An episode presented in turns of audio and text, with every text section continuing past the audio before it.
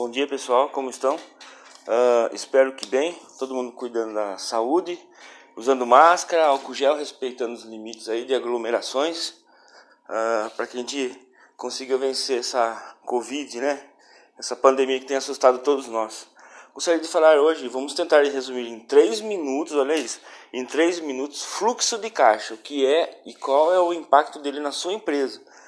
Ele pode ser desde uma pequena empresa, como uma empresa cadastrada no MEI, até uma empresa do lucro real, que é as maiores empresas, né? Todas elas gerenciam gerenciam esse relatório para contábil, para controle de, do seu caixa, uh, para controle gerencial até do financeiro, né? Então vamos lá, o conceito de fluxo de caixa, né? Fluxo de caixa é o registro contábil uh, de entradas e saídas de recebimentos e pagamentos uh, de uma empresa.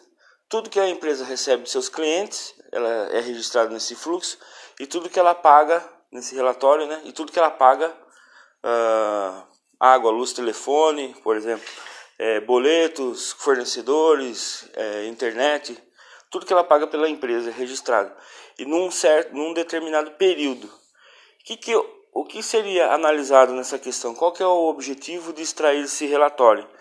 Uh, o fluxo de caixa você vai extrair qual que é uh, o momento em que a empresa uh, registra picos onde ela necessita de dinheiro ou não.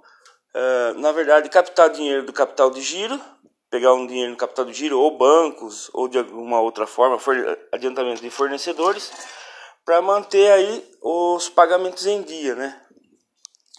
E qual é a relação do fluxo de caixa com, com a empresa ou impacto em outras áreas, né? Um exemplo, você não pode estar tá fazendo qualquer investimento, pegando um investimento para fazer sem consultar antes esse relatório de fluxo de caixa, né? Que ele já prevê os pagamentos e recebimentos, né? E o período que talvez possa faltar uh, um capital de giro para você manter os pagamentos correntes da empresa. Por exemplo, se você vai pegar uh, estoques, se você vai querer investir em estoques e uma promoção lá muito boa, uh, principalmente perecível, né? É, muito cuidado com isso. Roupa também é um, um problema. Os perecíveis, você vai comprar uma, achou lá um determinado produto que está com preço muito bom, você vai lá e compra aquele monte e estoca lá.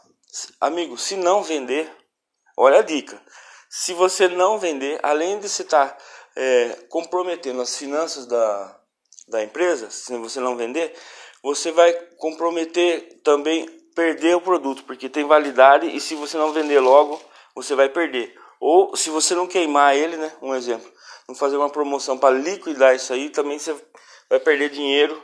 Era dinheiro que você podia estar tá pagando conta e tá dinheiro lá em, como falar, imobilizado lá em estoque, tá parado lá em estoque de de mercadoria, perecível, roupa também.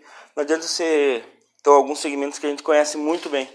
Muda a estação, muda, muda a coleção, muda a cor, mudou a cor, muda tudo. Você perdeu a coleção, muda a estampa, né? Cada, cada ano é diferente, não, não se repete, né? Moda é uma coisa extraordinária que também você tem que tomar muito cuidado porque muda muitas das coisas.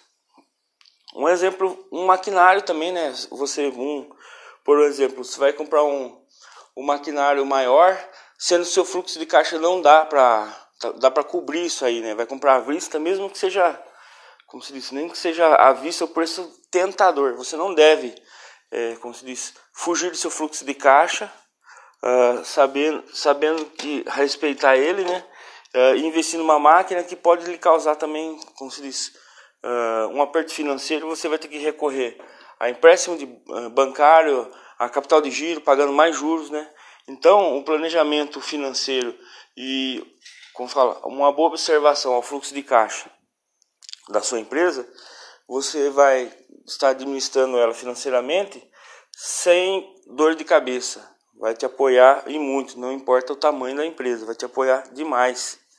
Uh, e vale muito a pena a gente estar consultando tais relatórios, né? que você pode emiti-los através de um sistema é, financeiro, você pode mesmo fazer por Excel, né?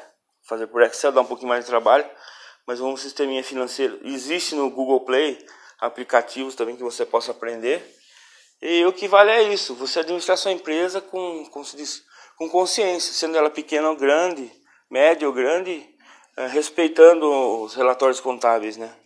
Assim você vai ter uma boa e ótima administração. Tenha um bom dia, pessoal. Agradeço muito a paciência. Eu sei que eu estou iniciando agora esses, esses áudios aqui. A nossa intenção é ajudar o brasileiro, né? Tenho um sonho muito grande, eu tenho um sonho muito grande de que seja ensinado nas escolas da quinta série em diante contabilidade e finanças, para que o pessoal, diz, uh, já se alerte já para essa área, né? Já se alerte, fique atento, guardar seu dinheiro, saber economizar, saber que a, que a taxa de juros pode influenciar cinco anos da sua vida, comprometer seu orçamento cinco anos. Você pegar um financiamento aí sem consultar prazo, taxa de juros e está complicando, né?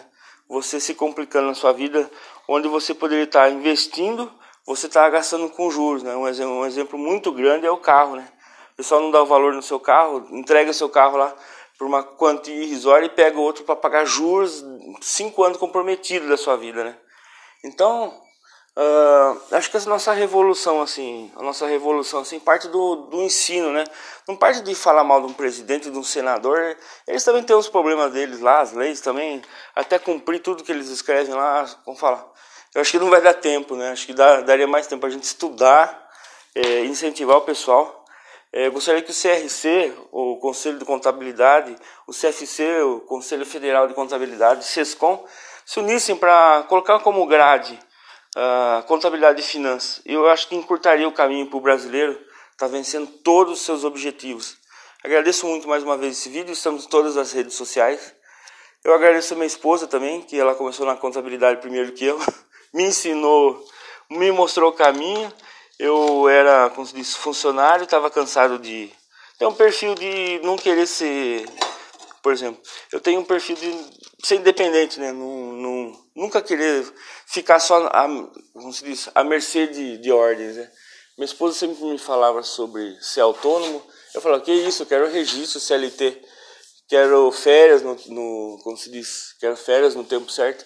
Mas eu estava errado. No fim, eu, como se diz, essa luta interna dentro de mim era para a busca do, de uma realização maior, escrever alguns projetos pequenos, né? Mas com um projetos de vida que eu possa eu mesmo tomar a, a liderança da minha vida e, e assim que eu entrei no empreendedorismo, dois, três anos já multipliquei o que eu ganhava e, diz, não pelos ganhos, né? Mas pela realização deles, alertou mais a minha mente referente a referente à vida financeira, né, a, a carreira mesmo, que a gente fica esperando férias, não sei que é clichê falar isso, né? Esperar férias, esperar tudo do patrão, não. É, fui, como se diz, picado pela essa, essa, como se diz, essa ciência, né? Posso dizer, empreendedorismo, né? É, ser autônomo, ser eficiente, ser, como se diz, construir a própria carreira. E agradeço até hoje quem me deu as oportunidades. Fiquem com Deus, se cuidem. Como se diz, uh, queria alertar também que a dengue está voltando, não é só a Covid. Eu estava no postinho tomando insulina e vi uma moça com dengue hemorrágica, gente. Então, limpar os quintais aí, deixar os agentes da prefeitura sempre estar tá visitando suas casas. Você mesmo pode fazer campanhas uh, no seu bairro, no seu quarteirão, para ajudar esse, combate à dengue, que é o próximo desafio nosso aí do verão. Agradeço muito mais uma vez. Uh, bom dia.